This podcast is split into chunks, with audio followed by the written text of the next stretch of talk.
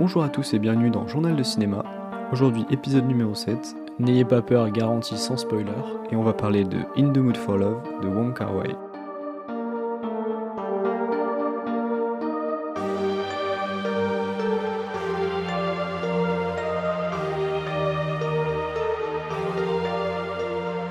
Donc In the Mood for Love, film hongkongais sorti en 2000 et réalisé par Wong Kar Wai, qu'on pourra placer dans le genre romance. L'histoire en quelques mots, dans les années 60 à Hong Kong, Mr. Shaw, joué par Tony Leung, emménage dans un appartement avec sa femme. Le même jour, Madame Chan, incarnée par Maggie Cheng, fait de même dans l'appartement voisin. Ils vont peu à peu se rendre compte que leurs conjoints respectifs les trompent, et au fil de leur rencontre, ils vont eux aussi commencer à nouer une relation profonde. Alors ce film, c'est sans doute le plus connu de son réalisateur Wong Kar Wai. Il a gagné beaucoup de prix euh, dans de nombreux festivals. On peut penser notamment au prix d'interprétation à Cannes pour Tony Leung ou encore le César du meilleur film étranger. A noter d'ailleurs qu'à Cannes cette année-là, l'édition était vraiment impressionnante, notamment en termes de cinéma asiatique. Et après des films comme Shanking Express ou Les Anges déchus, c'est vraiment celui-ci qui va installer la réputation internationale de Wong Kar Wai.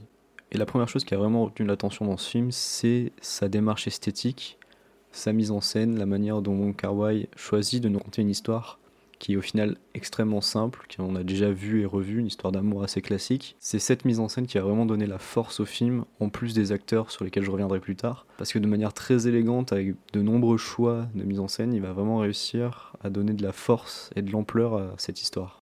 De quelle manière il va donc faire ça? Le premier choix qui est véritablement fort pour moi, c'est les scènes d'intérieur, la manière dont il va les filmer, il va toujours placer sa caméra euh, dans des coins de la pièce, un peu en retrait, un peu caché, parfois avec des éléments du décor euh, qui sont devant dans le champ.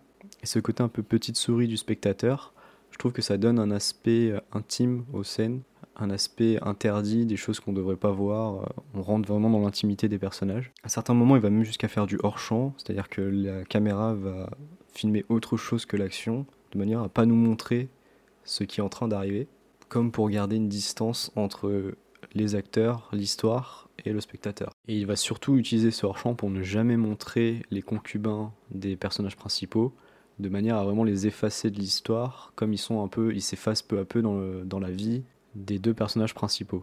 On retrouve également beaucoup de plans dont la composition a vraiment été travaillée, ça se sent, ça se ressent. C'est le genre de film où on peut faire un nombre de captures d'écran euh, assez incroyable et avoir euh, quasiment tout le temps une image euh, superbe. Je pense qu'il devrait suffire de taper In the Mood for Love dans Google Images pour en avoir la preuve assez facilement. Parce qu'au-delà de l'aspect purement technique du film, c'est aussi les choix artistiques qui sautent aux yeux et qui pour moi font figure de quasi sans faute. Le fait d'avoir placé le film dans les années 60, ça donne un charme un peu suranné et ça renforce justement l'ambiance un peu élégante du film et la mélancolie aussi. Et ça permet aussi d'avoir des superbes décors, des superbes costumes. Le charme des acteurs est vraiment euh, renforcé par euh, tout ce travail-là. On a juste à voir le maquillage et les coiffures de Maggie Chung qui sont vraiment très très réussis. Et tout ce travail qui a dû être vraiment colossal participe vraiment grandement à l'esthétisme euh, assez unique du film. L'autre grand choix artistique du film, c'est qu'il se déroule quasi intégralement la nuit ce qui va vraiment permettre de travailler sur la lumière, les, jeux d'ombre, les jeux de lumière, etc., qui sont extrêmement intéressants et qui donnent un cachet assez sublime à l'image. La photographie, elle aussi, elle est très belle. Tous ces éléments réunis, ça va créer une vraie alchimie et permettre à cette histoire de se dérouler euh, lentement, assez lentement, faut le dire. Il y a beaucoup de choses qui se jouent un peu dans les non-dits, dans les silences. Et justement, ce type de cinéma assez euh, lent parfois, qui prend son temps, qui assume le côté simple de son histoire, tout en utilisant vraiment les silences, la longueur, la lenteur parfois, eh bien ils sont quand même plus agréables à regarder ces films-là quand l'image est belle, quand la mise en scène est splendide, et c'est vraiment le cas ici. Dans le rayon choix artistique, c'est impossible de passer à côté de la musique. Elle renforce le caractère élégant du film pour moi, et surtout avec le fameux Yumeji theme qui revient à de nombreuses reprises dans le film et qui accompagne pour moi la perfection chacune des scènes où il est et qui est vraiment un, thème assez euh, magnifique. Et je pense que si vous avez jamais vu le film, vous avez quand même entendu ce thème parce qu'il a été vraiment popularisé après In the Mood for Love et on l'a entendu à de nombreuses reprises par la suite. Et pour la micro-anecdote, c'est un thème d'ailleurs qui vient d'un précédent film de 1991 qui s'appelle Yumeji et qui n'a rien à voir avec In the Mood for Love, c'est un film japonais. Et même si je les ai mentionnés très rapidement, je pense qu'il faut que je revienne dessus. La performance des deux acteurs est vraiment plus que notable dans ce film. Parce que si c'est pas une grande performance de jeu, je trouve que c'est une performance de présence. Ils arrivent, je trouve, à donner de la densité à cette histoire d'amour qui est pas très démonstrative, juste par des regards, euh, des silences, etc. Et c'est quelque chose de très difficile à faire pour un acteur. Et je trouve qu'ils le réussissent merveilleusement bien, même si vraiment la mise en scène est au service de leur jeu et de leur prestation. À de nombreuses reprises à les mettre en valeur et essayer de faire en sorte qu'ils soient représentés le mieux possible à l'image. Et pour terminer cette partie critique, je voulais revenir sur les décors et plus particulièrement le dernier décor du film que je trouve sublime.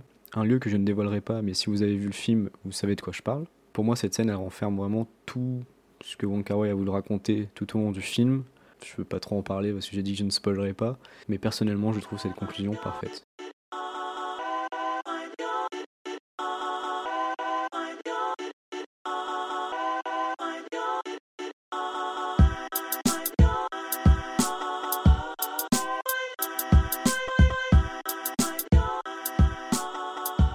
Même si désormais vous devez en avoir une petite idée, est-ce que je recommande ce film?